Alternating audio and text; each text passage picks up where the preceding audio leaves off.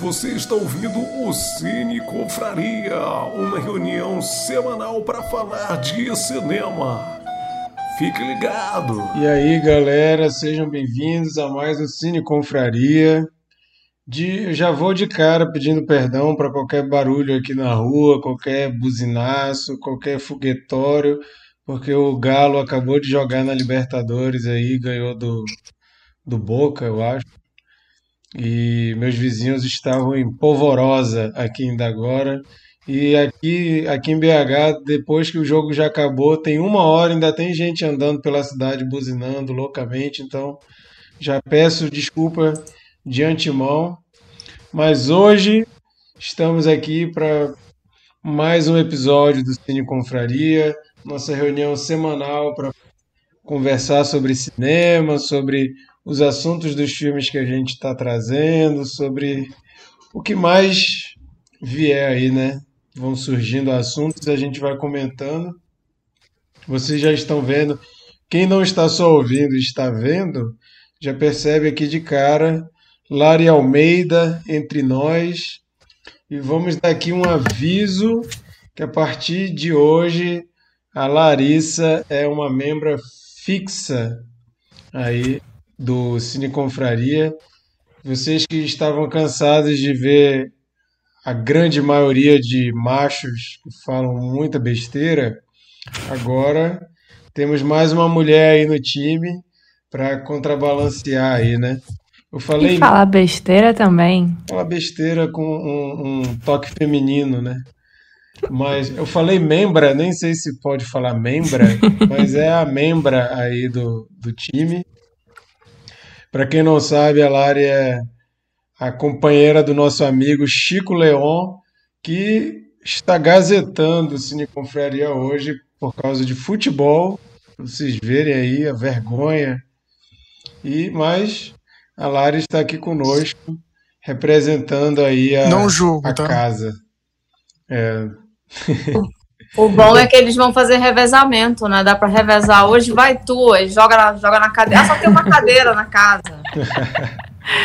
Nada é mais Não. gostoso assistir junto. É, o cenário ah. da Lari, o cenário da Lari tá diferente do Chico, né? Então. É, não, cada um na sua aqui. Ele ah, então são um... duas cadeiras, tem desculpa não. Sim, sim, tem não. Mas hoje já vamos avisando que a gente vai conversar sobre aquários. É... Logo, logo a gente começa a falar especificamente sobre o filme. Mas para vocês saberem aí, quem está só ouvindo, não está assistindo, quem está aqui hoje para esse bate-papo, já peço aí para a Lari, que está a primeira vez como membro oficial, para dar o, as considerações iniciais aí dela. Já? Meu Deus. Não, não, não, não, não, é não para falar do filme, é só um alô, ah, tá, boa okay. noite tal. boa noite, é uma honra ter sido convidada por todos. Quer dizer, não sei. É, acho que todo mundo concordou, né? Não tá aqui como membro fixo. Membra fixa, seguindo uma tendência de presidenta, uma membra fixa. É, e tô empolgada, tô muito empolgada para falar sobre o filme hoje. Maravilha. Bernardo. Lari, seja bem-vinda. Boa noite, galera. E a gente vai falar de um filme que eu gosto muito. Só isso, gente. Sheila. Bernardo cabeçou, né? É, então, gente, eu fiz um eu fiz um pequeno motim semana passada ou essa semana, exigi mais uma mulher nesse time, não aguentava mais esses caras, entendeu? Trazer mais uma perspectiva feminina para essa conversa, já estava ficando insuportável. E olha que eles são são bem resolvidos, são progressistazinhos, abertos, mas aí de vez em quando dá vontade de matar. Só mais desconstruído. É, mas vamos ter que desconstruir mais. Até eu tenho que me desconstruir às vezes. É, Bem-vindos todos. Vamos lá, também estou ansiosona pelo filme. Vambora. Micael. Seja bem-vindo, bem-vinda, Lara. Lari. É, boa noite a todos. eu engatou aqui meu microfone. Boa noite a todos, é, bom dia e boa tarde para o pessoal do podcast. E eu prefiro dar um câncer a ter um câncer. Maravilha. É, eu sou o Marquito e como vocês já viram, nós vamos falar hoje sobre Aquários, o filme segundo longa-metragem né, do Cleber Mendonça Filho. Há uns dois ou três programas atrás a gente comentou o Som ao Redor, que foi escolhido pelo Bernardo, né? E dessa vez a escolha foi da Sheila. A gente falou bastante do episódio do Som ao Redor, que a, a, a filmografia do Kleber Mendonça Filho, que ainda não é muito grande, né? São três longa-metragens, se a gente for contar só os, os longas, são três filmes que, de certa forma, tocam em assuntos que são é, correlatos né, em todos os três filmes. A gente estava comentando que dava até para comentar os três de uma vez só falar de três coisas, de três filmes que abordam a mesma temática. E a Sheila teve a ideia de pegar então o segundo filme e aqui vamos falar sobre Aquários. Uma curiosidade já de cara que eu estava lendo, que o Kleber Mendonça Filho falou que é muito perto a locação desse filme para o som ao redor. É muito perto mesmo, falou que é questão de metros assim. A diferença é que o som ao redor é como se você entrasse mais na rua e o aquário já é bem na, na avenida, né? Mas é praticamente ali a mesma região. A gente também Inclusive acaba... o vigia, o vigia do, do som ao redor virou salva-vidas, né? Não sei se vocês perceberam. Ele reaproveita, Oi, né? Vários o... atores. E o, e o ladrãozinho de, de som de carro virou traficante. Exatamente. E o guardador de carro virou é, funcionário da construtora. Sim, e a construtora é a mesma. Verdade. E o, e o um dos vigias virou funcionário da construtora também. Vocês, vocês repararam, aquele que bota E a filha? Assim. É. E a filha, né, da, da, da Clara, mora lá naquele, naquela rua que a gente é falou né, no programa passado. Verdade. Então, além dessa coincidência do local, ele reaproveita vários atores reaparecem nesse filme. Mas é um filme que conta a história da Clara, interpretada pela Sônia Braga, que é uma mulher de 60 e poucos anos, não lembro exatamente a idade, mas que é muito focado nela o filme todo. A gente começa a ter algumas noções do que já aconteceu com ela. Ela sobreviveu a um câncer, ela é viúva, ela tem três filhos, tem netos. E o filme vai narrar de uma forma assim mais diretamente o impasse dela, que mora numa, num prédio antigo na Praia de Boa Viagem, de poucos andares, e a região ali se transformou, né? Virou uma região de prédios super altos, chiquérrimos e tudo mais. E ela mora num apartamento pequeno, simples, um lugar bem gostosinho assim, quando a gente vê, parece ser um lugar muito legal de se morar, mas não é nada naquele padrão é, gigantesco, né? Que é a tendência você fazer, né? Beira do mar, aqueles prédios gigantescos. E a pressão da construtora e das pessoas que moravam ali naquele prédio, que ela venda o apartamento dela para que a construtora possa derrubar aquilo e fazer um prédio novo, bem maior, bem mais luxuoso. E a gente vai acompanhar essa história, né? No meio disso vão acontecendo várias coisas que a gente vai comentando aqui aos pouquinhos, mas esse seria o, o centro da história. É, vale lembrar um, um, fato curioso que depois a gente pode comentar com mais, é, é mais detalhes, né? Mas muita gente acreditou que Aquarius seria o filme enviado pelo Brasil para tentar o Oscar de 2016. no caso 2017, né? O filme estreou em 2016, iria tentar o Oscar de filme estrangeiro em 2017 e por vários motivos, inclusive políticos, não foi a escolha do Ministério da Cultura. Depois eu acho que a gente tem que tocar nesse assunto. Travou um pouco, volta, volta um pouco a fita. Hum, mas aqui eu acho que funcionou normal. Mas o, o filme, por alguns motivos, principalmente políticos, acabou que não foi enviado como alternativa aí para ser indicado. E eu acho que a gente vai ter que falar um pouquinho sobre isso depois. Mas, para quem não conhece o funcionamento do Cine Confraria, toda semana um de nós escolhe o filme, todo mundo assiste e na semana seguinte a gente entra aqui para comentar. A Sheila foi quem escolheu o filme, então a nossa lógica ela é a última a falar mas pode fazer alguma interrupção, algum adendo, alguma coisa. Não, pode falar, deixe de onda. Você pode falar tranquilamente, mas na ordem aqui vai ser a última a, a pegar a palavra por definitivo. Mas eu queria pedir para o Bernardo falar um pouquinho, começar hoje. Ele que já estava falando antes da transmissão começar que ele assistiu nessa madrugada o filme para relembrar, né? Eu vi esse filme no cinema, não sei vocês, mas toda vez que a gente comenta aqui um filme que eu vi no cinema, dá saudade de ir pro cinema, né? Espero que logo, logo estejamos vacinados totalmente. Né? É, é, triste lembrar do cinema que faz tanto tempo que a gente não pode ir direito pro cinema. Mas vai lá, Bernardo. É, eu, eu vi esse filme no cinema também. Também lembrei de, dessa, desse pequeno detalhe aí, né? Nós, nós somos impedidos no momento.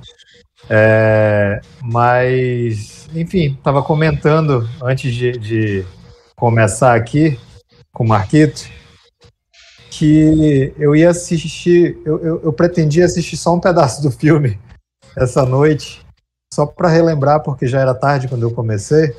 E acabou que eu fui assistindo, assim. O filme é, é, é meio longo até, né?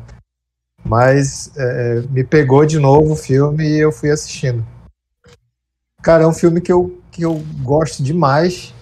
Eu gosto muito de, dos, do, dos três filmes, do, do, desses longas, né? De, de ficcionais do, do, do Kleber Mendonça Filho. E talvez eu, eu, não sei, não sei ranquear não, mas eu, talvez o Aquário seja o meu preferido. É, eu acho, é, eu acho a história muito, muito boa. É, Braga dá um, show nesse papel. A, a, a atuação dela é para mim é impecável. É, e pegando o gancho do que a gente discutiu, acho que foi dois episódios atrás em Som ao Redor, é, os filmes do Kleber Mendonça Filho, eles falam muito sobre coisas que, que sobre assuntos muito correlatos, como o Marquito introduziu hoje. Né? E, e, um ponto muito forte que eu comentei do, do som ao redor, e que esse, para mim, é, é, é, mais forte ainda, só, é a questão da só memória. Um segundo, Bernardo. É, Micael, dá uma mutada aí, por favor, que está fazendo ruído, por favor, quando o Bernardo estiver falando. Valeu. Foi. Pois é, é, é, a questão da memória eu acho que é algo muito importante. Desde o começo do filme, é, eu acho que, que o Kleber Mendonça Filho ele tem esse, esse lance de, de, de introduzir é, essa uma memória em objetos, em, em pessoas. E, e acho que no, no, na introdução do filme, quando mostra a, a Clara mais jovem, e eles estão comemorando o, o aniversário da, da, matriarca, acontece muito, acontece isso, né? Por um momento, tá lá, estão lá as crianças falando sobre a vida dela e tal, de uma forma meio poética, e aí do nada ela olha para um objeto ali, para um, um móvel, e, e, e aí ela se enxerga, né, jovem e tal, em um momento é, bem prazeroso da vida dela. é, e, e, assim, são, são flashes que aí a gente já, já meio que percebe esse, esse lance né, da, da, da força da memória. E o filme fala muito disso. a Clara é, um, é uma colecionadora né, de, de discos de vinil, de LPs, e, e ela fala sobre isso numa entrevista, né? Ela está dando sobre a história que, que, que os objetos carregam. É, acho que na entrevista ela fala sobre essa desmaterialização, né? Que é a, a questão das MP3, da, do streaming, e, e aí ela fala que ela não é contra é, isso, mas ela dá, cita o exemplo né, de, um, de um LP que ela pega. Ela mostra que aquilo ali tem uma história, ela comprou num sebo, e aí quando ela abriu, veio uma, uma, uma matéria de jornal e tal. Então, é, é, é isso é um ponto muito forte. E eu quero. É, é, eu não vou falar muito, não, só vou, eu só vou citar um ponto que eu achei chave. Assim. Uma, uma, uma coisa que a gente discutiu lá no, no Som ao Redor foi teve uma cena específica do que, que aparece um garotinho passando num corredor, né? Que parece algo meio aleatório, assim. E nesse filme aparece uma coisa que eu acho sensacional. E reassistindo eu vi o contexto em que isso acontece, né? Existe, te, teve uma empregada de, da, que foi do, do irmão dela, que eles estão lá olhando álbum de foto antigo, e aí eles olham, olha, quem é essa e tal. É, e eles lembram dela, só que eles não lembram o nome dela.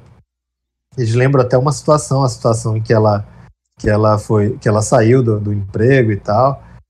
É, e, e, e a, parte curiosa é que, beleza, eles olham isso, aí de repente a Clara se retira e aí de repente ela, é, é, é a mulher aparece, sabe? Ela só passa assim na frente da câmera e quando ela volta ela fala, lembrei, o nome dela era, era tal, fulana de tal, sabe?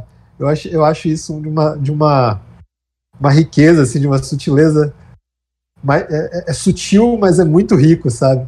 Porque é, é eu me lembro muito de um, de um livro que, que, que eu li, do, um livro do Neil Gaiman, o, Deuses Americanos, não sei se, se algum de vocês já leu, mas Deuses Americanos, eles é, é, têm um, um, um conceito de, de sobrevivência dos deuses que é muito interessante, assim, que é, que é os deuses eles, eles ganham poderes enquanto eles, eles, têm, eles são vivos enquanto eles são lembrados. E, e isso, isso, eu fiz essa relação, assim, meio, parece meio aleatória, mas eu achei engraçado, porque a, a mulher aparece no momento em que ela lembra do nome dela, assim, sabe? Eu acho, eu acho isso muito, muito legal. E, e, tem um personagem desse filme que eu acho bem, bem legal. Ele não, é, nem é um personagem que tem tanta importância na trama, mas que eu gosto muito, que é a cunhada da Clara. Eu acho ela, ela, ela e ela e ela fala uma frase nesse filme que eu acho muito forte, assim, porque a gente acaba se, se enxergando nela, não sei. Nós, classe média, é, brancos e tal, é, que, é, que ela tá falando exatamente da empregada lá, e aí a Clara fala, ah, essa, essa, essa, essa filha da puta e tal, ela, ela depois a gente, ela, ela cozinhava muito bem e tudo mais, mas aí depois a gente descobriu que ela roubou as, as joias da, da minha mãe, alguma coisa assim. E aí a mulher fala, é, é, a gente explora elas, aí às vezes elas roubam uma coisa ou outra, sabe? A gente, a gente é muito fácil a gente enxergar é, o, aqueles pontos negativos, sabe, e, e, criminalizar assim. Só que a gente nunca enxerga como a gente a gente faz é, priva as pessoas de alguns direitos delas, é, essas pessoas, sabe? E exploramos mesmo. Eu, eu acho muito forte essa, essa frase, esse comentário específico que passa assim rapidinho, ninguém mais toca nesse assunto. É, eu acho muito legal as sutilezas do Kleber Mendonça Filho, como essa que tu falou.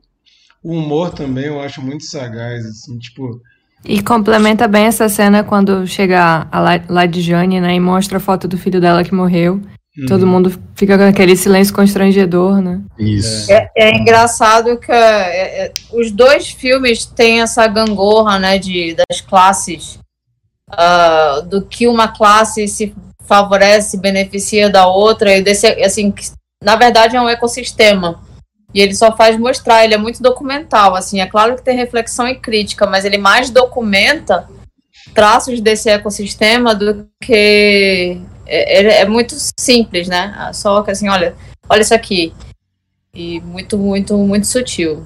É, é muito ele, interessante. Ele tem um. Ele acaba tendo um, um ar assim, quase documental, ou como o nosso querido Chico fala, filmes que acontecem porque ele bota assim, ele começa a contar a história da Clara, mas ele não, não foca num acontecimento específico. Você vai acompanhando, vai acompanhando, vai acompanhando, vai acompanhando, até que de repente, pô, acontece uma coisa, o som ao redor é a mesma coisa.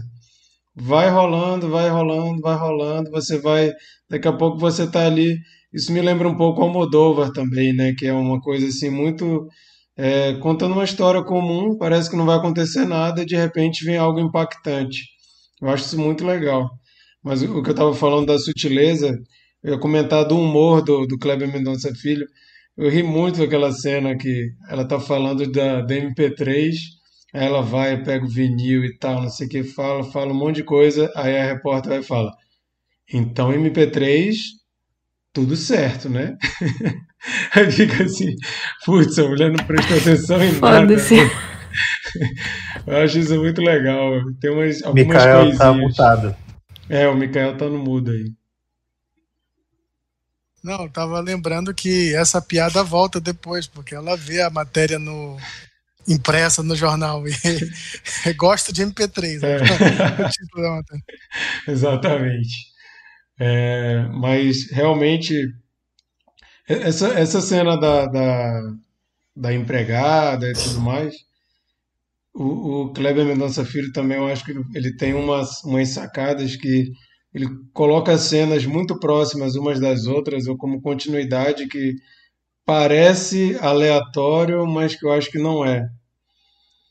Por exemplo, ele está falando ali daquela empregada naquele esquema antigo, né, que empregada era praticamente uma criada mesmo em casa e tudo. Muita similaridade com escravidão mesmo. E logo em seguida o filho vai e fala: oh, e por que, que todo mundo tinha foto com o carro? Ele, ah, o carro perdeu o brilho. Hoje em dia não tem mais nem graça ter carro e tal, não sei o quê. E é questão de propriedade, né? Ele falava, não, era uma propriedade, o carro era uma coisa que a gente dava valor. E ele, meio que de uma conversa de empregada doméstica, vai para um, um móvel, um, um, um carro, assim, de uma forma tão natural que eu acho que fica ali também uma pulga atrás da orelha, né? Ele está querendo indicar alguma coisa aqui, né? Então essas sutilezas eu acho realmente muito legais. Fala um pouco aí, lá. de crítica social é foda. Aproveita e eu? fala aí. É. Não, é, eu, eu acho, importante também falar que é, é, é, é bem legal nessa leva toda de filmes pernambucanos, assim, tem é, Bacurau, Divino Amor, Boi Neon, é, Febre, Febre do Rato, né, Aquários. E é legal que eles, eles estarem em algum tipo de referência mundial, né? Porque tira um pouco o foco né, do monopólio de filme de favela, né? Que não que eu não goste, Cidade de Deus e Tropa de Elite eu acho bem legais, mas dá um, um mostra um pouco mais da pluralidade que a gente tem no nosso país, né? E, e é legal isso porque é, isso é fruto das políticas é, de audiovisual que tem no estado de Pernambuco, né? Se eu não me engano, acho que Pernambuco foi o primeiro estado a, a ter sua política própria, assim, de, do audiovisual e é, agora está colhendo os frutos, né? Com tanto filme bom. E, enfim, é realmente um, um, filme que acontece, ele é contemplativo, né? Bem dia a dia, bem história de família, classe média brasileira, né? Bem, assim, honestamente falando, não é o tipo de filme que me faz é, ter que, assim, fazer questão de assistir de novo. Eu assisto a primeira vez, acho bonzão, curto, hum, reflito sobre a minha vida, mas enfim, eu não, eu não, não é um filme que eu vá procurar depois para assistir de novo. É, assistir, assistir de novo, topando o desafio para comentar com vocês, porque é um filme bom, mas, mas assim, por iniciativa própria, esse tipo de filme, de filme que acontece não me faz ver duas vezes. E, mas assim, a, a Clara, né, ela é uma, é uma personagem triste, né? Ela tem muitas questões com o passado dela, ela, ela é meio ranzinza, ela não é uma mãe amorosa.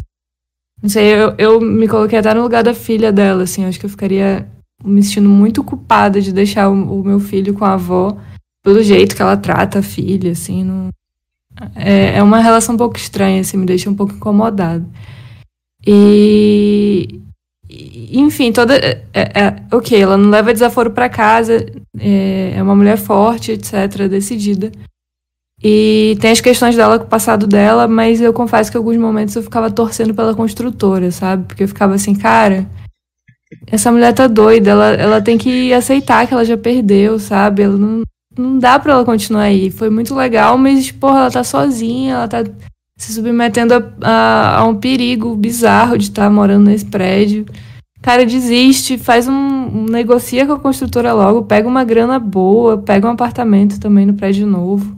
Sai com uma bolada daí, mas vai embora, vai para um lugar seguro, sabe?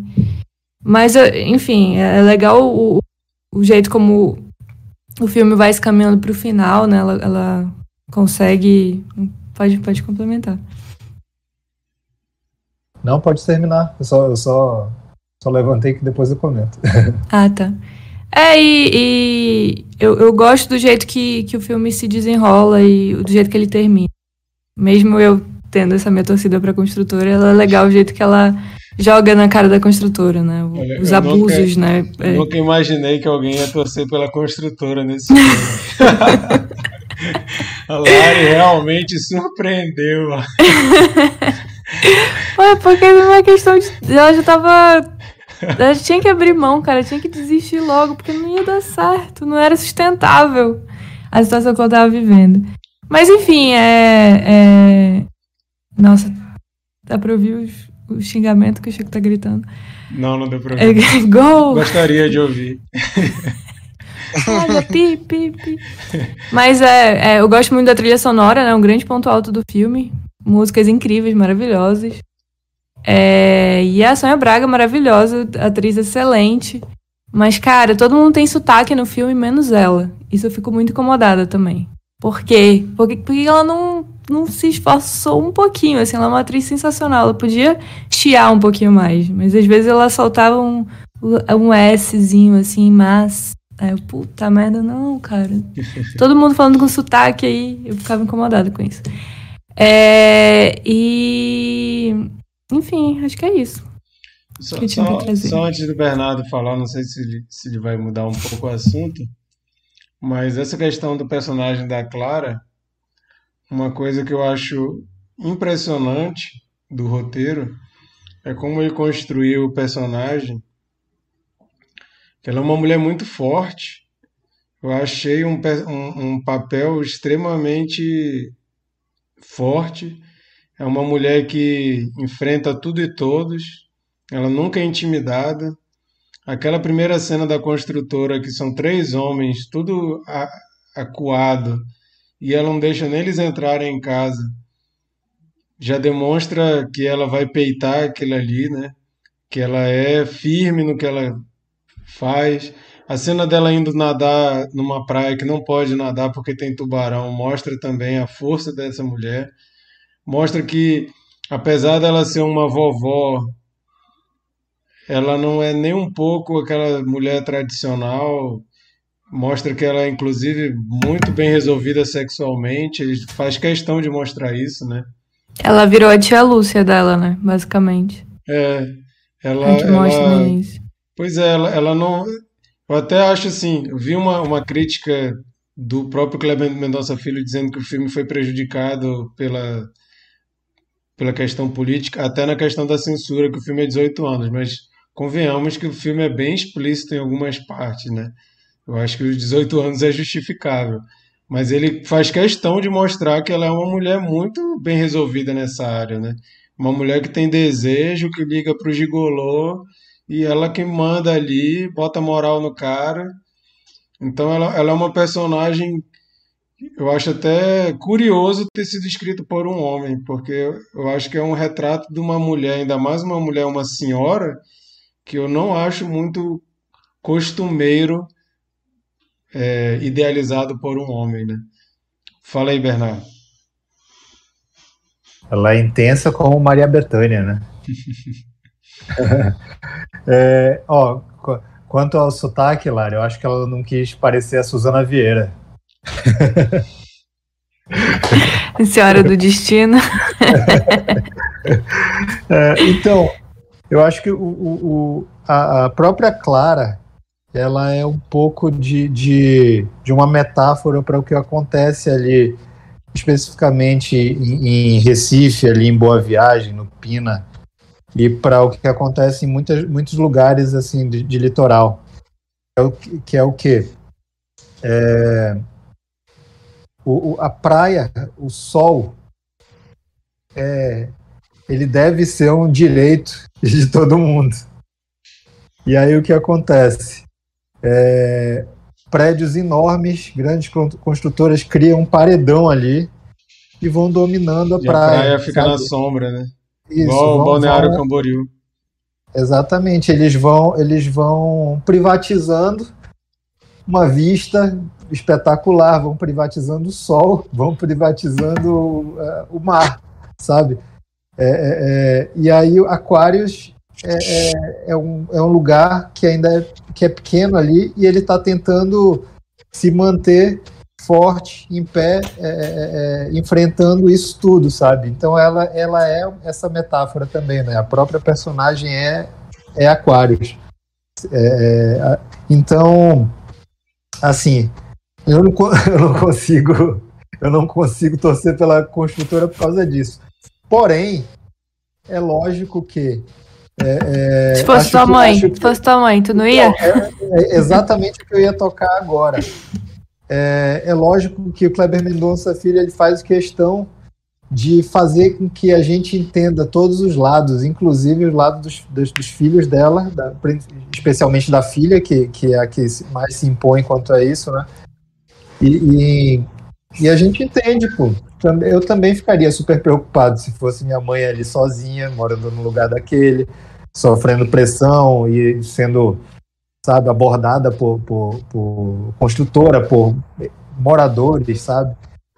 E, então, assim, eu entendo, de fato, mas assim, o que, o que Clara representa, eu acho que é isso, né? É, é, é, é a força de você lutar contra um, um sistema que está ali para roubar o espaço da, da, da, das outras pessoas.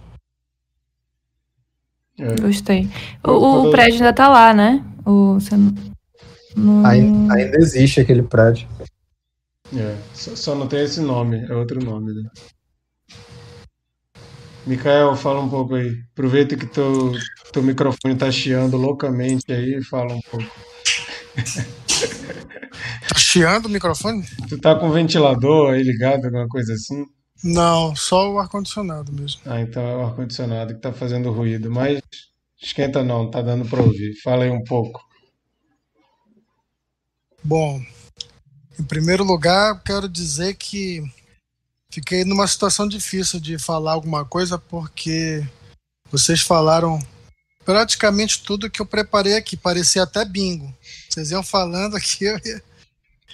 mas eu vou tentar é, é, acrescentar alguma coisa, correndo risco de, de ser repetitivo, né? É... Para começar, é, lembrar né, que esse filme concorreu à Palma de Ouro em Cannes, né? E esteve, é, foi escolhido entre os 10 melhores filmes de 2016 pela revista tradicional Carrier de Cinema, né? Uma das listas mais aguardadas é essa da, dessa revista, né? Então, realmente era o filme mais indicado para para concorrer a uma vaga é, entre o Oscar de filme internacional, né? Mas como a escolha por país e havia essa questão política né? até porque o Kleber e o elenco denunciaram né, o golpe lá na, na, na em Cannes. tapete vermelho. Né? E ficou realmente uma questão pessoal de não deixar ele concorrer ao Oscar. É uma pena, né? Porque teria. É uma pena, né? Porque boas chances. Teria boas chances. Deu um eco agora? Vai, continua. Tá. É que eu ouvi minha voz. Daqui a pouco eu ia estar naquele sanduíche isso, né? Aquela mulher. Bom, agora. Esse, é... esse meme aí, pré-redes sociais, revela a idade dos participantes é. aqui do Cine Confraria. Inclusive é um meme pernambucano. Olha aí, tá tudo interligado. Contextual. Bom, a, a questão da memória que eu, que eu queria falar, o, o Bernardo já, já falou muito bem, né? Inclusive, eu já vou adiantar que ele descreveu a minha cena, que eu ia escolher como cena favorita é, dessa entrevista aí, né? É, em que ela justifica o porquê dela gostar da mídia física, né? Conta a história do disco do John Lennon e tem toda a piada que vocês já lembraram da, da repórter não entender nada, né? Ela só está focada na questão de ouvir ou não ouvir MP3. Mas por que eu gosto dessa cena? Porque eu acho que ela é o resumo do filme. Ela explica quando um objeto deixa de ser um objeto. A partir do momento que, que o cara é, é, colocou aquela matéria dentro do encarte ali, daquele LP, aquele, aquele LP deixa de ser um objeto e passa a ter um valor. Né? É aquela questão do valor sentimental que a gente fala, é, e, e, o que sobrevive à, à memória, né? É, que é a construção de memória, né? E isso é o que explica o, o afeto que ela tem por esse apartamento. Ele não é um objeto apenas. É, é, olhando de fora, a gente não entende, né? Porém, quem é, vive, eu, eu, eu, se vocês estiverem ouvindo as vozes das crianças, é que elas estão de férias e não, não consegui convencê-los a dormir cedo hoje. é, é, provável que a Bruna tenha dormido e as crianças não. Cara, tem que fazer participação especial, hein? É, então a questão do apartamento, para quem está de fora, realmente é um apartamento. E sendo apenas um apartamento, não dá para entender por que, que uma pessoa resiste a vender por uma bolada.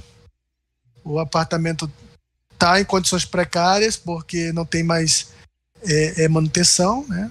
Não tem mais é, vigia, né? não tem mais segurança, não tem a vizinhança, então ela está ali sozinha, solitária. Então, realmente, olhando do ponto de vista de fora, um apartamento é um apartamento. Mas a, é, é, aí tá a coisa. É, é, quando uma coisa deixa de ser uma coisa, é um apartamento que tem aquelas memórias que são indissociáveis para Clara. E, e tá aí o, o, o motivo e a gente compreende é, porque aquela, aquele lugar tem tanta história, tem tanta memória, que ela não vai abrir mão apenas para satisfazer aí uma especulação imobiliária, né? E, e, e, mesmo que, que interesses é, normais, né? Como a da própria filha. Que eu acho que, que inclusive, dentro do diálogo com a filha, né, ela, ela solta uma frase, né? Quer dizer que quando vocês gostam, é vintage. Mas quando vocês não gostam, é só velho mesmo, né? E,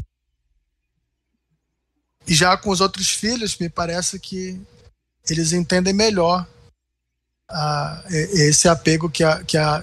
Embora haja preocupação. Ou, ou só normal. não tem. Ou eles só não têm coragem de peitar a mãe, né?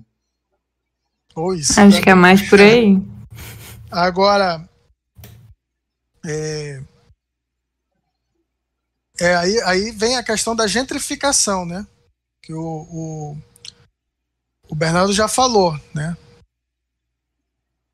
A questão do, do, do, do que do, dentro de uma orla, um prédio velho não pode ficar ali.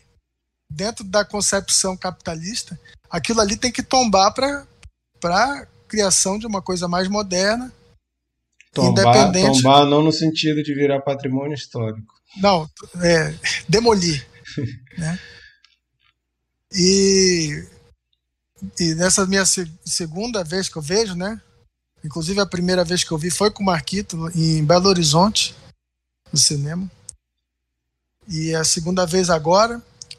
E eu percebi a questão do nome, né? Porque ele fala, olha, é o seguinte, a novidade aqui que a gente tem para vocês, para você, né, Clara, é que a, o novo nome do prédio Aquários vai ser Aquários. A gente vai manter o nome antigo, como se isso bastasse, né? E, ele faz bosta. uma coisa, é, ele faz uma, uma coisa, é, é, um certo frisson ali com, com o nome, né? E aí eu me lembrei do Maracanã porque é, eu, eu, eu não frequento Maracanã, porque sou de Manaus, mas muitas pessoas que frequentavam o antigo Maracanã se recusam é, a, a, aceitar que é o mesmo estádio. Eles dizem, não, esse novo Maracanã, ele não é o Maracanã. Se vocês puderem procurar um filme chamado Geraldinos, é um documentário do.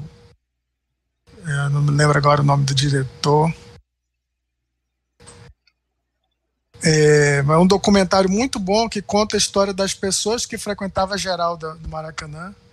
E era um, uma parte mais popular, muito folclórica, as pessoas iam fantasiadas lá. Não tinha lugar para sentar, era a maior bagunça. Mas isso foi retirado. O novo Maracanã não tem essa área. E como que essa, essa classe de pessoas que eram é, é, assíduos do Maracanã foram expulsas de lá porque não, não foram contemplados no, no, novo projeto, entendeu? E aí eu lembrei essa questão.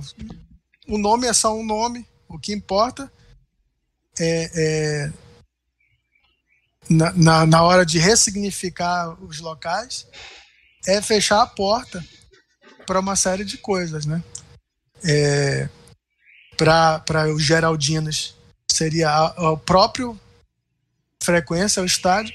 Para Clara, ela poderia até ganhar um apartamento lá na negociação, no novo Aquários, mas ele viria totalmente desprovido das coisas que, que tornam aquele lugar é, memorável para ela. Né?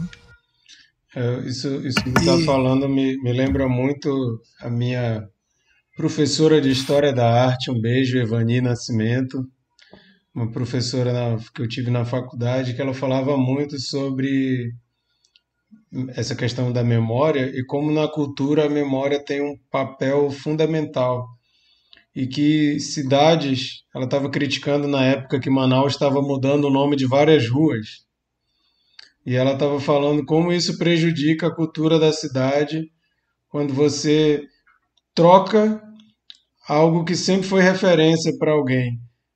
É como se você que cresceu num bairro lembra daquilo tão bem, você chega lá, destruíram tudo aquilo, mudaram todas as casas, botaram um monte de prédio lá. É, é quase que destroem a, a sua infância, né? Toda aquela memória que você tinha aquilo se vai. Paraíba sempre será Paraíba, Recife sempre será Recife. Exatamente. Para quem não entendeu, são duas avenidas importantes de Manaus que mudaram o nome, mas a gente nem sabe direito qual é o nome novo. Eu sempre confundo tá os dois nomes. Tá tudo interligado. Recife, tá Recife, Paraíba, tudo é no nordestino. Eu, eu sempre confundo as duas no, com nome novo. É, aqui em BH também tem alguns viadutos que mudam o nome e a gente fala o nome, o pessoal não sabe porque eles sabem o nome antigo. Então, esse negócio de memória é uma coisa muito importante para nortear, né? A história, nortear. É, não, não que não possa mudar, né? Tipo, sou totalmente a favor de tirar o nome de militares ditadores aí, tira mesmo o nome, troca, mas tem nome que não precisa mudar, né? Tipo, Rua Paraíba, por que tem que mudar para Humberto Calderaro Filho? Ou é Mário Piranga, não sei qual das duas que é. Mas tudo bem, Humberto Calderaro, cara massa, Mário Piranga, maravilha, mas não precisa tirar o nome da, de uma, da Avenida Paraíba para isso. Aí quando. Né? cria, cria outra avenida, né? É, pode Bota fazer o nome deles em outra, numa avenida nova. Aí, e, desestruturou, e desestruturou, né? Aquele complexo ali de Adrianópolis, barra Vila Municipal. Todas as principais ruas são nomes de cidades. Fortaleza, São Luís, Paraíba, Recife, por aí vai. Com exceção de Paraíba, que é o nome do estado, né? É, mas aí essa sequência, mas aí resolve se dar aquela puxada no saco de algumas pessoas. É. Enfim. E isso que o Mikael estava falando também sobre gentrificação, tem uma coisinha que eu não tinha reparado direito a primeira vez que eu vi. Eu não sei se eu estou forçando um pouco a barra, mas para mim aquilo não é aleatório. A cena que a, a Clara está andando à noite, ela olha para o céu e tem um pano branco no prédio do lado, um negócio meio fantasmagórico, e vem do prédio gigante e vai cobrindo aos poucos o Aquários. E quando ela acorda, aquilo ali tombou tudo e está no chão, né? Para mim é quase que uma coisa assim, né? Essa parada aqui fantasmagórica, esse prédio morto aqui, tá querendo invadir essa área aqui também. Esse prédio aqui que ainda é vivo, cheio de memórias, cheio de coisas, ele está sendo coberto por essa onda aqui de modernidade, de sei lá o que que for. Mas eu senti essa coisa, né? Do... Porque é muito aleatório, né? O cara pendurar um pano branco ali no, no prédio do lado, que fica tombando para cima do e depois ele caiu. Se aquilo ali já estava ali porque tinha uma construção, ele não ia filmar daquele jeito, né? Então acho que tem essa, essa sacada aí do, da vulto ali da, do moderno querendo tragar o, o tradicional. É, eu vou passar para Sheila, mas eu queria inclusive é, instigar. Ela falou no vídeo que ela gravou que ela achava que um dos assuntos que a gente ia abordar seria diferença de solidão e solitude, eu acho. Então já fica aí. Ninguém falou disso. Vai que é tua, Sheila. Opa, eu vou acabar falando de dois pontos. Acho, acho que a Lari começou um pouco ali. Ela trouxe um aspecto da Clara que eu não interpretei exatamente desse jeito. E foi um aspecto da Clara que eu fiquei, me levou a essa reflexão, né? Ele faz uma construção do personagem da Clara, de como é a vida dela, o dia a dia dela, Marquito falou um pouco sobre a liberdade sexual dela enquanto mulher madura, uma liberdade sexual até surpreendente, principalmente se tratando de mulheres maduras, é, que acho que depois de... Hoje em dia tem mudado essa percepção, mas há 50 anos mais a mulher ela vai, ela vai se tornando só avó, né, para a sociedade, ela, ela vai perdendo o direito à sexualidade. Principalmente e pela geração que ela veio, né? É Isso. E aí eu fiquei avaliando a Clara e fiquei nessa dúvida do quanto ela é. de se a vida dela é uma vida soli... de solitude ou se é uma vida de solidão. E eu fiquei flutuando entre uma coisa e outra, porque há momentos em que mostra que ela tem uma, um cotidiano muito ok. O fato dela ir tomar o banho de mar, dela ir visitar ali os amigos ali na, na periferia, e dela ter essa relação de dividir é, é, a afinidade musical com o menino lá e ela trazer garotas de programa, ela me parece ao mesmo assim, é, ao mesmo tempo que um pouco ranzinza e um pouco amargurada pelas coisas, né? É, pela, pela sequência das coisas, ela também me parece muito bem resolvida com a rotina dela e que é uma rotina que ela gostaria de manter eu não chego a torcer ali pela construtora, né? É, são, são pontos. É, é, há uma teimosia em manter algo que está ali um, na linha do insustentável por condições até de segurança. Mas me parece também um apego àquilo, né? Aquele ambiente. A casa dela é muito gostosa. Eu gostaria de passar um dia no apartamento dela, ouvir música com ela, beber com ela, trocar uma ideia. E assim, eu com 46, né, indo na reta para 50, eu trouxe eu, eu, eu, tive uma linha de identificar, identificação muito mais forte com a Clara do que todos vocês, certeza. Porque além de eu estar na linha dos 50, é, eu sou solteira, uh, não sei se eu devo casar, enfim. E aí, é, alguma, algum, alguns traços dela, da passagem do tempo, vocês vão, vão sentir isso daqui a uns 10, 15 anos, que vocês ainda não sentem. Eu já tenho alguns, eu já vejo ela de um jeito, sabe? Assim, o mau humor dela com algumas coisas da família, acho que talvez se eu tivesse uma família, um neto, talvez eu teria, pelo meu perfil. Ah, e eu fiquei ali naquela dança de tentar entender, entender essa mulher. E eu fiquei muito mais para solitude que para solidão no, no, no, no, no final da avaliação, sabe? Pode falar, Mikael. Eu acho que a, a tua análise é, é, é, bem coerente dessa personagem, que é tridimensional, né? é, é multifacetada. É, não é, é, essa questão de torcer ou não é até complicado, né? É, porque eu acho que o, o, o filme oferece é, todos os dois viés ali, né? ao, mesmo, ao mesmo tempo que, que a, a, a Clara tem razões para sair, ela tem razões para ficar, né? E, mas eu acho que um ponto muito importante da composição dessa personagem, eu acho que é o câncer. Porque o fato dela vencer um câncer lhe torna e dá uma força interior para lutar pelo, pela, pelo que ela quer, porque é, ela é, é, é, é, caminhar naquela linha entre a vida e a morte, né? Eu disse, não, agora que eu venci o câncer, não é qualquer coisa que vai me fazer é, é, me desviar daquilo que eu quero e que eu acredito, entendeu? Então, por isso que eu acho que o câncer, né, nessa questão toda, ele é importante, entendeu? E a Sônia Braga tem uma presença de tela, né? Assim, acho que no momento que ela aparece, é, você já tem registro de um sofrimento, né? De alguma coisa assim que, que ela traz com, consigo, né? E aí, é, quando ela tira o maiô, e, e você é acostumado, a, a, gente, né, brasileiro, vê a Sônia Braga como uma, um símbolo sexual, pelo menos anos 80, digamos. E aí você vê ela é, mutilada, né? É, fragilizada, tem um impacto, né? Tem um impacto muito forte. E, e, mas mesmo antes dessa cena, a Sônia Braga já, já consegue ali com sem, sem falar uma palavra, ela já traz uma carga assim. Cara, essa mulher ela viveu muita coisa. E aí você vai vendo a história dela e você vai, cara, ela, ela venceu um câncer. Fora... Essa mulher, ela tem uma força interior, né? Fora o contraste, porque o filme começa com ela jovem e ela é super alegre no começo.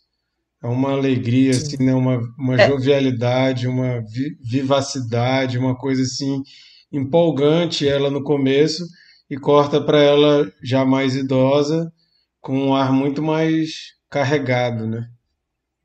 É, eu, eu, eu, ela tem um ar carregado, mas assim, é como eu falei para vocês, eu acho que é uma passagem de tempo que talvez vocês vão, vão entender um pouco melhor daqui a um tempinho. Não, eu, eu, já faço. Eu, eu concordo é, contigo. Eu, já, eu, tenho, não vejo, eu não vejo como, como algo negativo, como se fosse uma, é. uma, um retrato ruim. Eu não vejo isso. É, é porque assim, que, câncer ou não, a essa altura da vida, mais ou menos, ainda que você não tenha passado, claro que o câncer é uma coisa extremamente grave. Uh, espero não passar por isso. Mas aos 40 e tantos, 50, a gente já viveu coisas muito duras, assim, é, a, nossa, a nossa carga de vida, tudo que a gente já assistiu, historicamente, socialmente, da nossa própria vida, a gente já passou por, por coisas muito, muito duras. Então, isso torna a gente diferente. É, é, é aos 40 e tantos para 50, a gente tem uma diferença mesmo. A, a, a acidez, o amargor, a, a, o ranzinza. E eu fico imaginando que quando eu tivesse, sei lá, 50 e alguma coisa, eu espero ser alegre como eu, como eu sou hoje em dia, mas eu tenho certeza que eu vou ter umas cargas ali de ranço pior. Bernardo conhece meu ranço, sabe como eu sou enjoada de vez em quando. Chego lá no café, puta da vida, reclamando da vida, enjoada. E eu fiquei pensando nisso.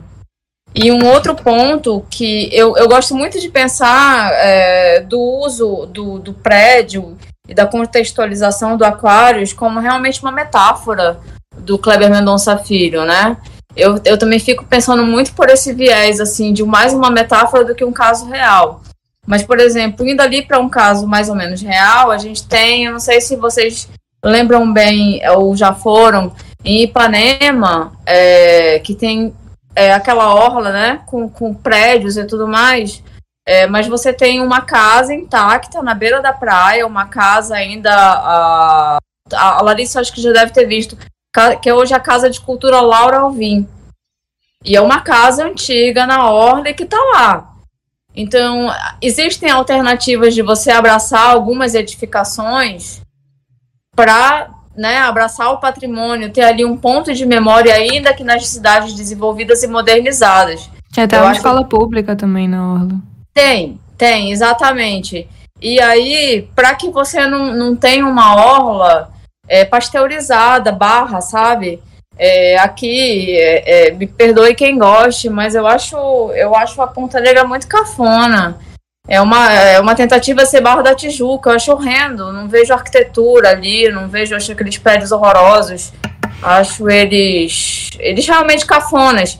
E, e você tem em contraponto, ainda que com toda a decadência e alguns descasos e alguns pontos isolados de revitalização é, de patrimônio, você tem o centro, que é aqui, que é infinitamente mais bonito. Né? No centro você tem a arquitetura, centro de Manaus, para quem estiver ouvindo, eu acho que em toda, toda grande cidade, o centro histórico, eu acho que ele continua com uma grande beleza e preserva uma arquitetura bem mais interessante do que os lados mais modernizados, salvem algumas exceções.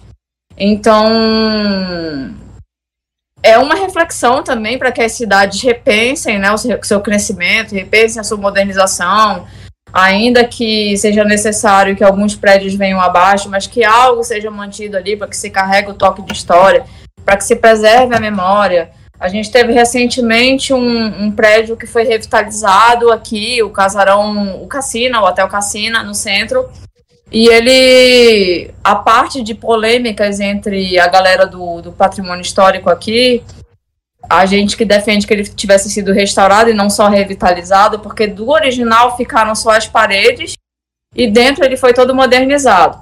Ainda assim, eu acho uma alternativa positiva do que deixar o prédio aos cacos. E hoje ele é usado como iniciativa, uma proposta, uma iniciativa moder de modernidade. Então eu gosto da provocação dele sobre isso, né? É, eu imagino que ela, sei lá, sonhasse que o Aquarius pudesse ser preservado ali, numa outra questão, mas ninguém mais queria isso, só ela queria isso. E aí a força da construtora é muito maior, porque economicamente gera uma opressão ali na, nos moradores, gera aquela relação, tem o um descaso, ninguém tem, ninguém tem interesse em preservá-lo e ele vai se deteriorando como qualquer outro prédio com, de patrimônio em qualquer outra cidade. Então são, são reflexões muito interessantes e uma coisa que seria gostaria muito de entender, é, entender não, a obsessão que ele tem pela memória. É, é, é muito obsessivo e, e, e, assim não é só a memória no contexto social ou cultural, mas também das pessoas, né? É, é, é, é extremamente interessante isso. É, o, é isso. O, uma coisa também que eu acho legal de perceber no filme, pensando na repercussão que esse filme teve internacionalmente, eu não consigo deixar de lembrar de Parasita, aquela entrevista com o diretor que ele fala que ele fez um filme que ele achou que era sobre a Coreia mas que ele descobriu que ressoava no mundo inteiro porque todo mundo vive no, na lógica do capitalismo, né? E esse filme, quando ele coloca ali a, a força da construtora, inclusive na força na, no, no personagem daquele Diego, aquele embate que ela tem com ele no final, que ela fala assim: você tem estudo e você tem dinheiro, mas você não tem caráter essa, essa acusação de que essa força do progresso ela vem como um rolo compressor destruindo tudo. E a própria figura do cupim eu acho ela muito é, muito adequada porque é uma coisa que vai corroendo né? Uma coisa que vai destruindo as estruturas. E a gente às vezes o, o progresso a gente às vezes abre mão de muitas coisas em nome do progresso e a gente não percebe como ele vai corroendo as nossas tradições. Não estou falando de ser tradicionalista no sentido mais burro da palavra, estou falando no sentido mesmo de. Tem coisas que valem a pena preservar, né? Tem coisas que é importante a gente guardar. É... Uma coisa que eu acho muito legal, tanto do som ao redor quanto desse, é como ele mostra a força da família ali. A gente vê que não é uma família perfeita, mas a gente vê que é uma família que se reúne para cantar aquela música no dia do aniversário, né? Aquela coisa. E tanto som ao redor quanto esse mostra que tem inúmeros problemas ali no seio da família quando você vai nos meandros ali do, do, do, das relações familiares. Mas é uma família que, apesar de tudo, preza pela união, preza por estar junto. Então, é, eu acho que isso explica um pouco a repercussão gigantesca que esse filme teve fora do Brasil. E já trazendo para a repercussão negativa dentro do Brasil, a gente vê que até essa, essa lógica da guerra cultural que o, o conservadorismo traz de, de tentar abafar tudo que é, não concorda com o que eles têm como ideal, né? O, o Kleber Mendonça Filho falou que o protesto que eles fizeram lá em Cannes nem era uma coisa tão grande. Ele disse que foi questão de poucos minutos que eles resolveram pegar aquela faixa. Só que ele disse, né? Foi uma coisinha de poucos minutos, mas tinha 200 câmeras lá e no outro dia a gente estava na capa do Guardian, né? Então é uma coisa que ganhou uma repercussão muito grande. É, e ele, e ele fala da, da represália que eles receberam no, no Brasil. Inclusive, tem uma entrevista com ele que eu li um pouquinho depois do Can, de Cannes, que ainda não tinha é, falado qual que tinha sido a repercussão no Brasil, e ele ainda falava da possibilidade de ser indicado. Ele falava, não, não provavelmente nós vamos ser indicados, sim, o Brasil vai escolher a gente. Só que aí depois desse, até dessa entrevista, o próprio ministro da Cultura do Brasil chama a atenção do Kleber Mendonça Filho, fala que ele não podia ter feito aquilo e começa uma campanha contra. Aí a gente já vê o que aconteceu também com Marighella, que nem as pessoas nem viram e já foram lá no MDB da nota baixa para sabotar o, o, negócio porque é uma visão política diferente, né?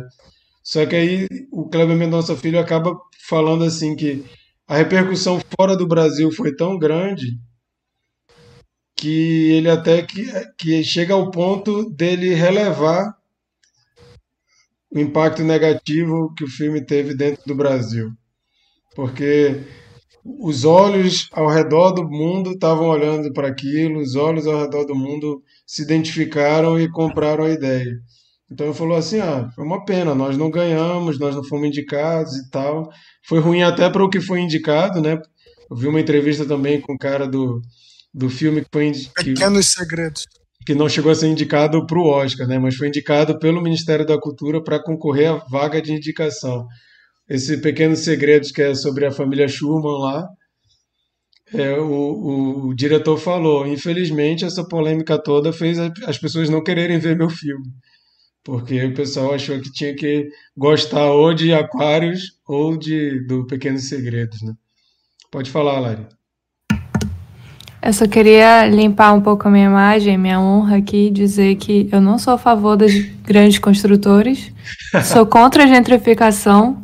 Acredito que a gentrificação traz segregação social nos bairros. E, e, o mínimo que tem que ter realmente nas cidades é o mínimo do mínimo é, são políticas com limites de andares, né? Para não distorcer o, o horizonte. Então, eu só tava preocupada com o bem-estar da personagem teimosa, tá? Só pra, não, claro mas, essa parte. Mas, ô, ô, Lari, você não é a única pessoa que, que, que teve essa mesma torcida, digamos assim. Eu já conversei com outras pessoas que, que é, antipatizaram com a Clara, com a figura da, do personagem da Clara. E não adiantou nem eu explicar essa questão que a gente falou aqui da, da memória das coisas e tal. A pessoa simplesmente, eu não sei se por visão política, mas ela antipatizou totalmente. Não, eu não, sei que não foi o seu caso. Não sei que não foi o seu caso, mas. Sou desapegado é, é, do rolê, eu entendo. É comum, é, é, comum esse tipo de, de. De visão, né, sobre o personagem Clara. Eu, se fosse a Clara, eu, eu não tinha bancado essa teimosia, não, viu? Eu também tinha, eu tinha saído fora, eu tinha negociado. Eu tive uma questão recente com o condomínio por conta de uns gatos compartilhados lá, lá embaixo. E aí, na questão dos gatos, eu preferi ter paz a ter razão. Os gatos estão aqui na minha casa. Gatos segue... animais, gente, só para deixar claro, né? Que a Sheila não tá fazendo gato, gato de net, luz, gato net. Gato de luz. Ó, o Arthur apareceu uhum. aí. Cadê o Arthur?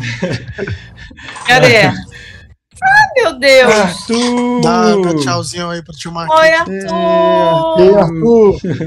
Que lindo! Pra quem só tá ouvindo, o meu sobrinho lindo acabou de aparecer aqui na tela do Micael. Eu tô adorando esses meninos de férias. Micael, traz mais. oh, meu Deus! Mas aí, é, para vocês, é. para vocês, é, na verdade, não tem nada a ver com para vocês. Eu meti esse para tá. vocês, não sei porquê. Mas o, o, filme, o som ao redor, ele já teve uma repercussão grande. Aquários foi uma repercussão ainda maior.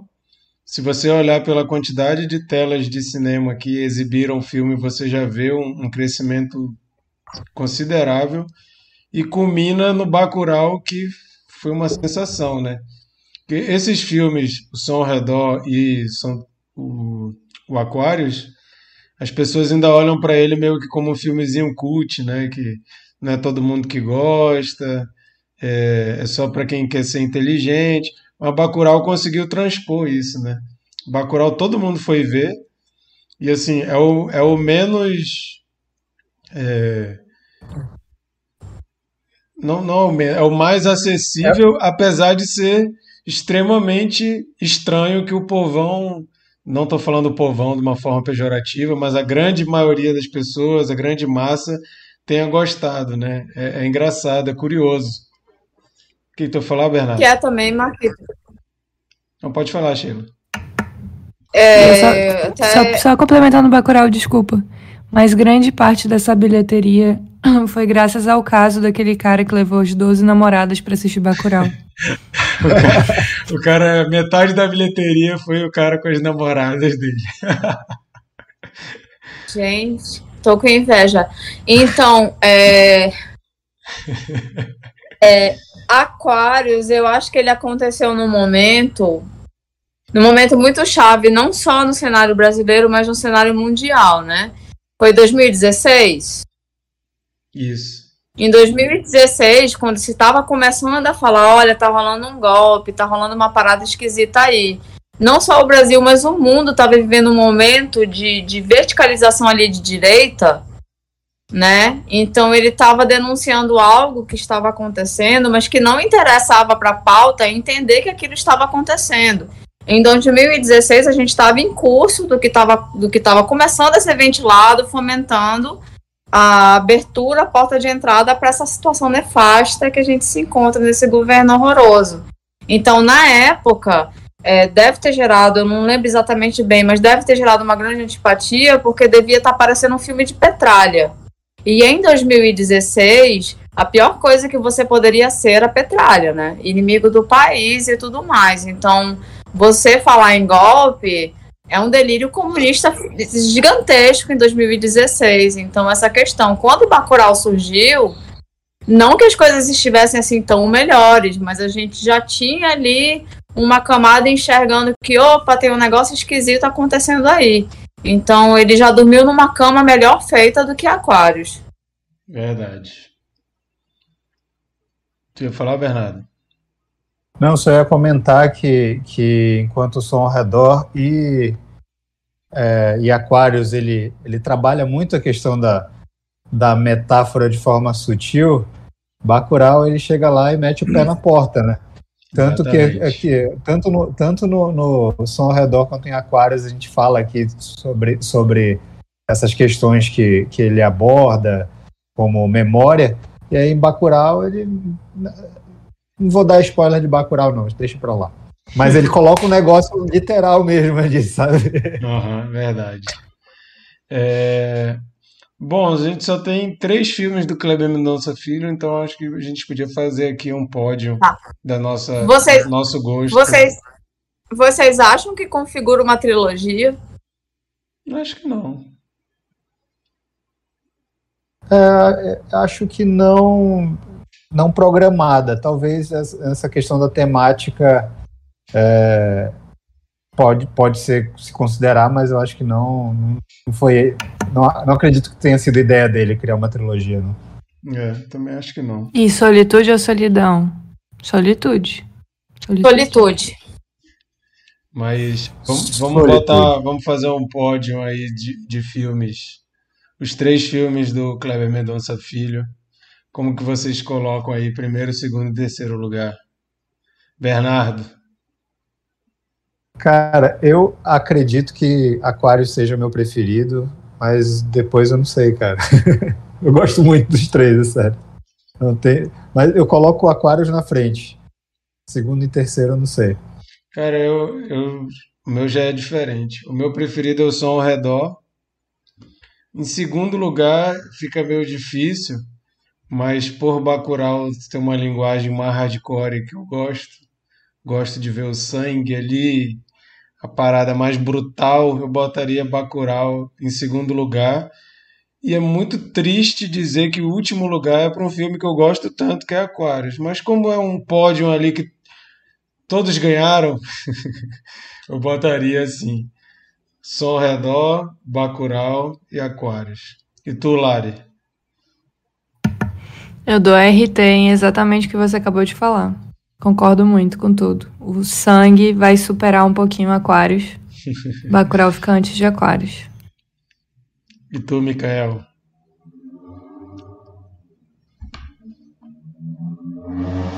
É difícil fazer esse ranking, hein? mas eu vou colocar Bacurau, o som ao redor e Aquários. E tu, Sheila? Eu vou ser expulsa do grupo, ainda não vi Bacurau. Não, não vai ser expulsa não. Fica aí a, a dica para assistir. Depois eu conto. Mais um, mais um que eu vi no cinema. Já tô ligando aqui pedindo para suspender sua carteirinha de cinéfilo. Olha, amor, eu, eu, eu, eu, que sugeri que entrasse mais uma mulher. Então a gente tem que negociar esse negócio aí. Sororidade. sororidade. Man, a gente tem que ser mana das manas. Segura a, essa Maria. Vai ter a, a, rinha das membras. Rinha das membras agora. Aí. E vocês não se metam, não, tá? Fiquem óbvios. Ai, berro. Mas então, beleza. Vamos então para uma, uma rodada de dicas da semana. Antes da gente dar uma dica da semana, só reforçando para vocês que a gente falou de som ao redor dois programas atrás. Foi um papo bem interessante sobre esse filme, que ficou aí no meu primeiro lugar, meu e da Lari. Então, e mesmo os que não botaram em primeiro lugar, gostam bastante desse filme. É só você ver as notas que a gente deu lá no, no nosso Instagram. Você consegue ver as notas que todo mundo deu para o filme.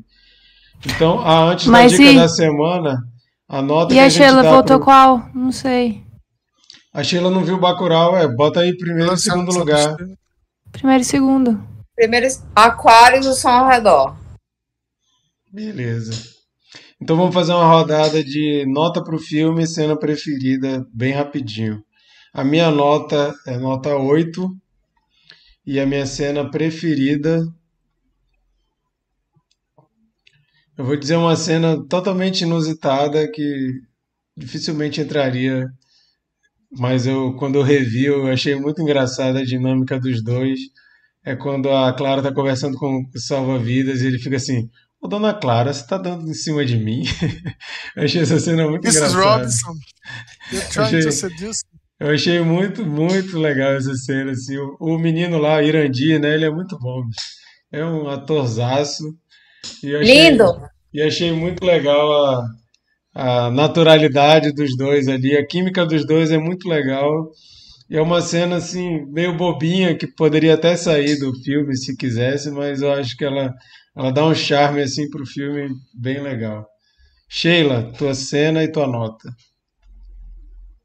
Minha nota, eu vou de 10. Eu acho um filme muito bem resolvido em muitos pontos. Vou seguir o 10 da. Acho que do som ao redor, acho que eu dei 10, não lembro direito. É, minha cena favorita é logo de cara ali, que já te dá uma lapada, te, te, te encaixa no filme de uma forma um pouco diferente, que são as memórias com o móvel, que ela relembra lá quando ela estava transando. É muito surpreendente, gente. Você não está imaginando aquilo. Eu acho sensacional essa essa brincadeira, né? Da, a família, os valores tradicionais de família. E na verdade a gente leva uma vida muito pagã, ordinária, de, de, de instintos primitivos, e isso é muito suprimido. Gosto muito da cena do móvel. E não ficar nada forçado, né? Assim. Não, não, é muito legal. Micael. Minha cena preferida, eu já revelei, né? É a cena da entrevista. E mas deixar também um, um né, uma menção honrosa para as cenas de música, que eu acho que são muito boas, é, surpreendentes às vezes. Né, utiliza a música para evocar a própria memória, né? Muitas coisas assim, muitas cenas.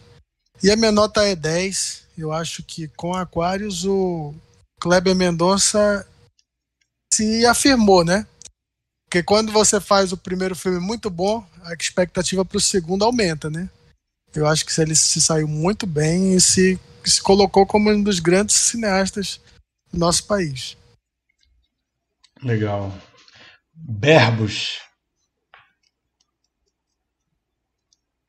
É difícil escolher uma cena preferida desse filme, cara, porque é, tem muita coisa, é, é, é muita cena que eu gosto.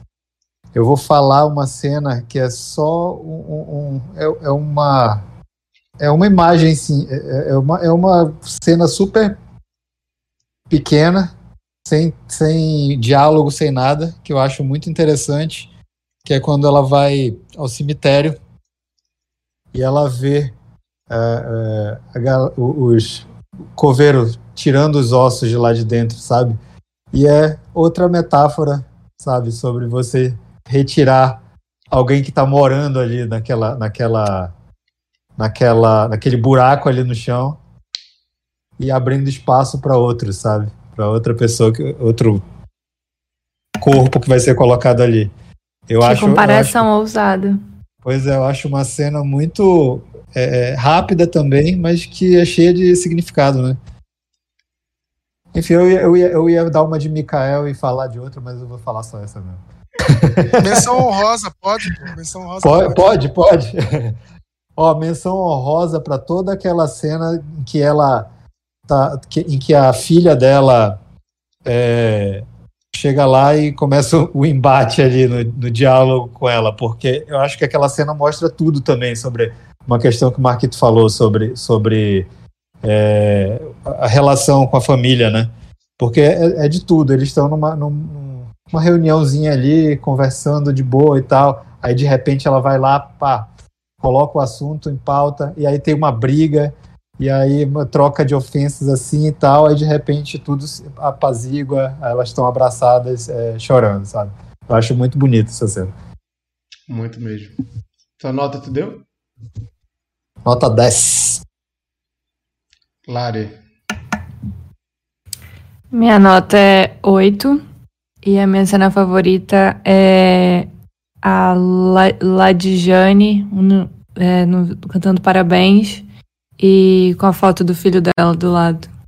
Foi um tapa na minha cara. Muito bom mesmo. É, gente, essa foi a nossa conversa sobre aquários.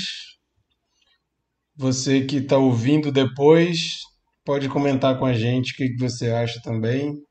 Tu deu tua nota, Marquito? Dei. Dei nota 8.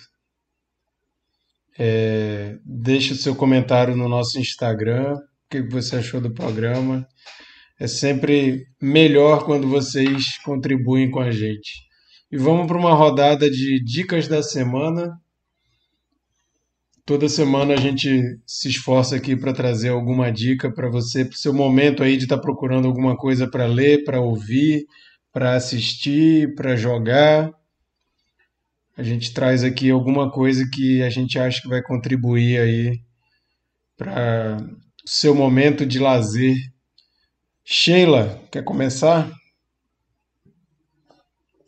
Cara, mais uma semana corrida pra cacete. Acabei não consumindo nada novo.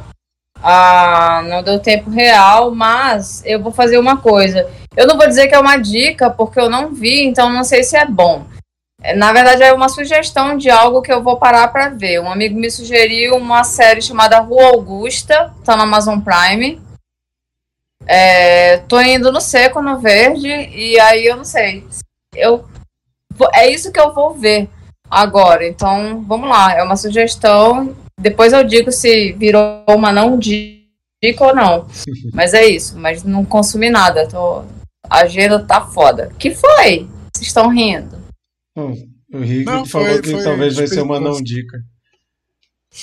Pode ser. Eu volto para dizer que foi uma não dica, mas uhum. vamos lá. É isso.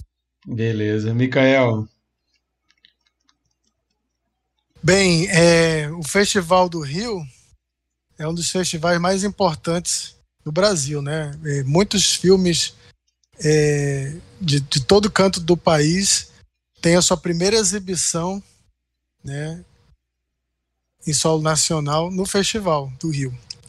E como um, qualquer evento de grande porte em tempos de pandemia, né, eles não estão podendo é, acontecer da forma é, tradicional.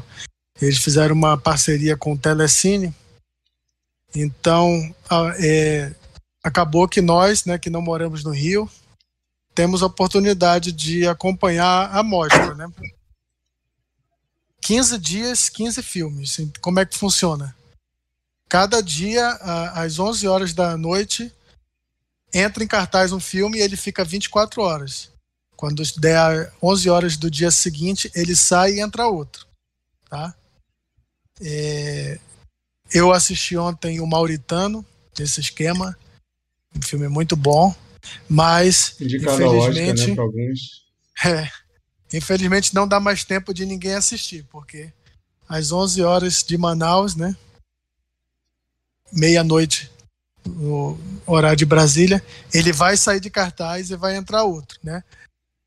Mas são filmes é, de bastante sucesso em, em, outros festivais e fica também a dica que na sexta-feira, aliás, quarta-feira, vai passar um filme que foi indicado ao, ao Oscar de filme internacional, chama Kovad Saida.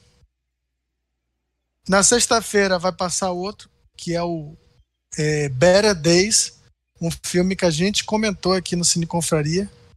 E no sábado, Promising Young Woman, que também comentamos Com nesse espaço aqui. Então, gente, a minha, minha dica também é, é, quem não, não pegou esses filmes, é a oportunidade é agora. E depois ouvir a gente, né? Ouvir a nossas, nossa conversa. E se a pessoa não é assinante do Telecine, né? A pessoa pode estar pensando isso, né? Poxa, mas eu não sou assinante. Tudo bem, o Telecine tá dando 30 dias gratuito. Então dá para você só assinar, assistir o festival, depois ainda vai ter alguns dias para ver outras coisas e depois cancela se for o caso. Legal. A minha dica da semana eu mudei. Eu tinha escrito lá no grupo do Cine Confraria que eu ia dar uma, mas eu assisti um filme antes do Cine Confraria que teve que virar minha dica da semana. Caramba. Então a, a dica que eu ia dar aqui eu dou durante a semana, porque eu fiz um videozinho falando sobre ela. Durante a semana eu posto lá no Cine Confraria para quem quiser conferir. Mas a minha dica da semana é o um filme chamado Pig, Porco, é o primeiro longa-metragem de um cara chamado Michael Sarnowski. Amigo. Hum? Cortou tudo aí, Sheila. O que, que foi? Sheila? Foi, acho que foi só uma interjeição da Sheila. Bom, mas o filme é Pig e ele é com Nicolas Cage e o Alex Wolff, que é aquele que faz o filho da família do ah. Hereditário, que tá Não, cena que eu acho que tu pode me cair lá e dar duas dicas. Ah. tá cortando, mas deu para entender. Beleza, eu dou outra dica no final bem, bem rapidinho. Mas o, esse filme é com Nicolas Cage e Alex Wolff, que é o filho da família lá do Hereditário. E ele é um filme assim que eu achei muito bonito, assim, impecavelmente bem feito. E o filme é um filme de tanto baixo orçamento que o filme tem um porco e eu li que eles não tinham dinheiro para adestrar o porco, pegar um porco adestrado. E o porco do filme mordeu o Nicolas Cage várias vezes durante as filmagens. O Nicolas Cage até brincou dizendo que ele já fez cenas super perigosas e ele ia acabar morrendo mordido por um porco.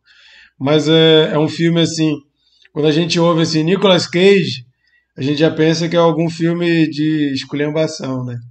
Porque o Nicolas Cage está com uma carreira assim bem sui generis, faz uns filmes assim bem inesperados ultimamente, que inclusive alguns são bem toscos e muito bons.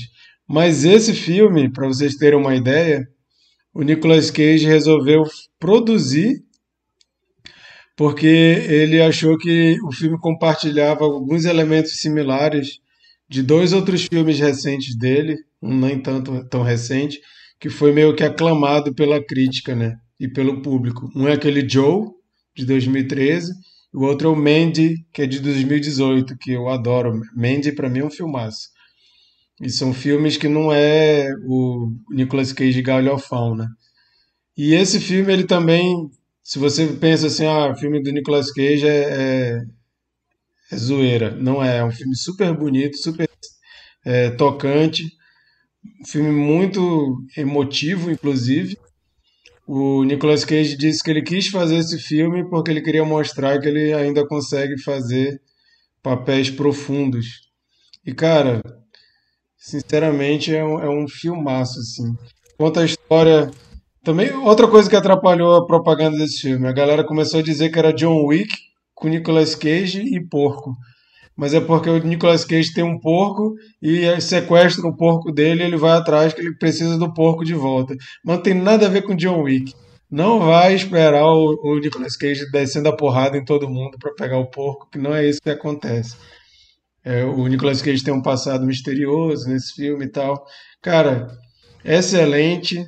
Fica aí minha indicação. A minha dica, rapidinho, que eu ia dar e não dei, que eu vou dar uma de Mikael e vou dar aqui, é porque acabou acabou a, a temporada e, consequentemente, a série, porque é uma minissérie, a Lizzie's Story, que é inspirada no ah, livro do Stephen vendo. King, da Apple TV Plus. E é assim, eu achei muito boa. Tem alguns probleminhas que muita gente comentou. Eu acho que eu nunca tinha visto uma série tão xingada no, no TV Time. A galera xingou muito essa série, mas eu fiz um videozinho falando as similaridades com o livro e as diferenças. Então, durante a semana eu vou jogar aí o, vídeo para quem quiser ver, quem quiser entender o que, que mudaram, o que, que ficou igual. Mas é uma série que eu, particularmente, gostei, gosto do livro e gostei da série.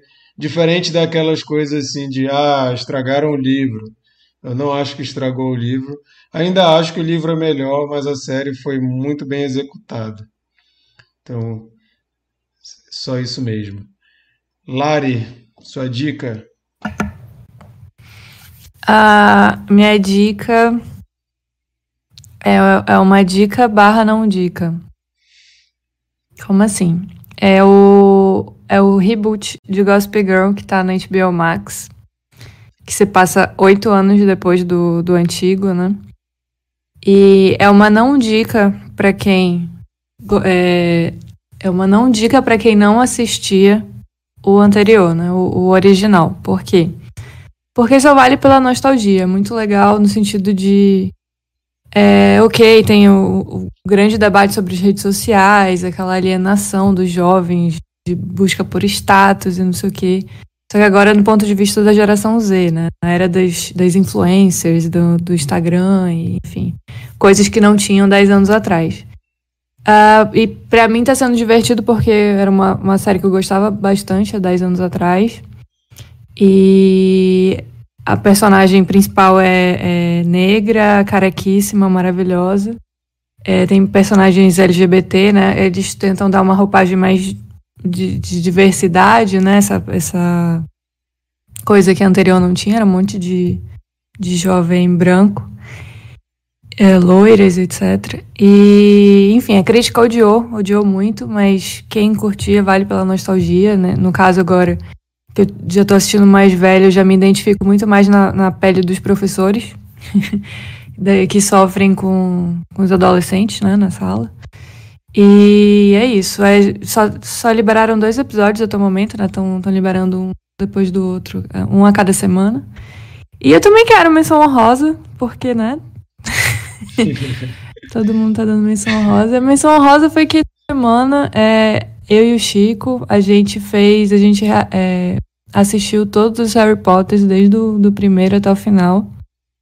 Outra coisa também que é nostalgia para mim, mas ele na época que bombava já se achava adulto demais para gostar de Harry Potter, então ele não pegou a, a onda no, no seu auge. E, e aí eu, a gente assistiu tudo desde o início, ele se amarrou, agora tá super afim de ler os livros. E a menção honrosa vai pro terceiro filme, que é o mais completinho, o mais completinho, assim, mais redondinho. Tem uns plot twists legais, tem viagem no tempo, é, é um, melhor, é um é filme bacana. Ainda tem o Gary Oldman ali né? num papel maravilhoso. É, Sim, o Quaron, maravilhoso. O Quaron é o cara. Boa dica. Berbos. Gente, eu não tenho dica. todo, mundo deu, todo, todo, mundo deu dica Esse... a mais, então tá bom. Pois é, vou fazer o seguinte: eu vou dar a minha dica para algum de vocês, e aí eu, eu vejo a dica de vocês, e se eu não gostar, eu vou falar como antidica na próxima semana. a, minha, a minha dica vai ser meio difícil, porque são 15 dias, 15 filmes. Putz, é. É, vê, vê, a minha, vê o que eu dei a dica então. Assiste o Pig. Beleza. Semana que vem me diz se tu achou uma bosta ou se tu acha que realmente é um filmão. Ok, farei isso. Bom, gente, o Bruno ia escolher o filme, disse que vinha, não veio e acabou de escrever lá no grupo que a luz foi embora na casa dele, então realmente não tinha mais como ele vir. E a Larissa vai dizer qual filme a gente vai assistir para comentar na terça-feira que vem. Primeira, primeira participação como membra oficial e já vai escolher filme. Tá com moral. Vai lá, Larissa. Larissa não, Larissa é, é muito sério. Tá. Foi Lari, mal. por favor. Foi mal. Diz pra gente qual filme a gente vê essa semana para comentar terça-feira. Já que eu falei tanto de nostalgia na minha fala, nas minhas dicas, o filme vai ser Star Wars Episódio 4 Uma Nova Esperança. Caramba. Vamos ver Luke Skywalker, um jovem criado por seus tios em Tatooine, até me arrepiei aqui, ó. Querendo se tornar um Jedi. Maravilhoso. Confusão. Porque toda vez que. Sheila até travou. É, a Sheila tá tão emocionada que travou tudo lá. Aqui. Ela vai fazer a live com sons robóticos. Mas eu acho que ela está reclamando aí que a gente se enfia o assunto de, de Star Wars em todos os. E que, é, até, é, e que sempre dá briga. Ah, inclusive, antes da gente concluir aqui, só fazer uma, uma menção honrosa a um filme que a Sheila adora quando eu menciono. Não! a Clara lembra muito o personagem falei... da, da Frances McDormand em Nomadland. Uma mulher solitária e bem resolvida. Não podia deixar, não ah, podia deixar de falar de Nomadland, hein? E ela não, tá travada, ela não, não consegue é... nem falar nada. Era. Vai, Sheila, vai, fala. Deixa. Eita. Falar uma. Meu Deus. Tadinho. Agora dá? Agora foi. Oi, gente, eu faço. Eu faço que. Aí não Meu deu mais. Deus. A internet da Sheila odeia dar direito de resposta. Eu tenho muita. Eu fiquei contando. Agora, agora, agora, agora. Agora, agora. Eu vai, pensei vai. nisso, é sério. Pensou no quê? é, gente. Vai. Eu ia falar isso numa parte não consegui. Eu fiquei com vontade de ser que escrever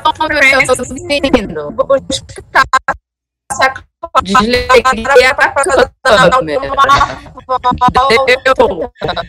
Caramba. Escreve lá pra gente. ah, não, desiste.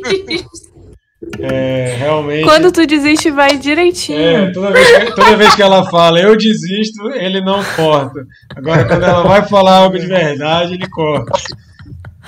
Tá, eu desisto. No começo, eu desisto. Eu fiquei com vontade, eu desisto de falar. Eu desisto que a Francis, eu desisto. Poderia, eu desisto. Leva a Clara pra dar uma volta, eu desisto. Consegui, caralho. Aí, conseguiu, entendemos. Francis McDormand e Sônia Braga fazendo um spin-off aí, boa. Beleza. Finalmente conseguimos.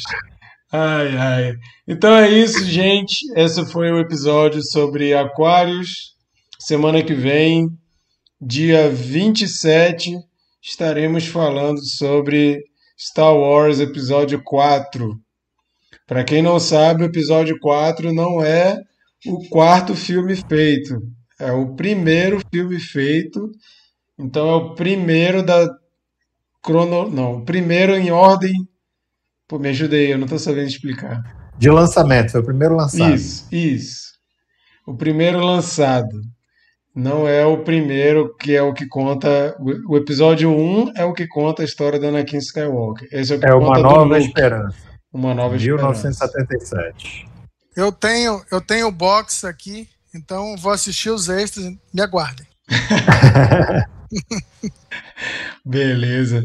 A Lari até travou pra gente. A Lari, pra mim, aqui tá batendo palma pra Sheila até agora.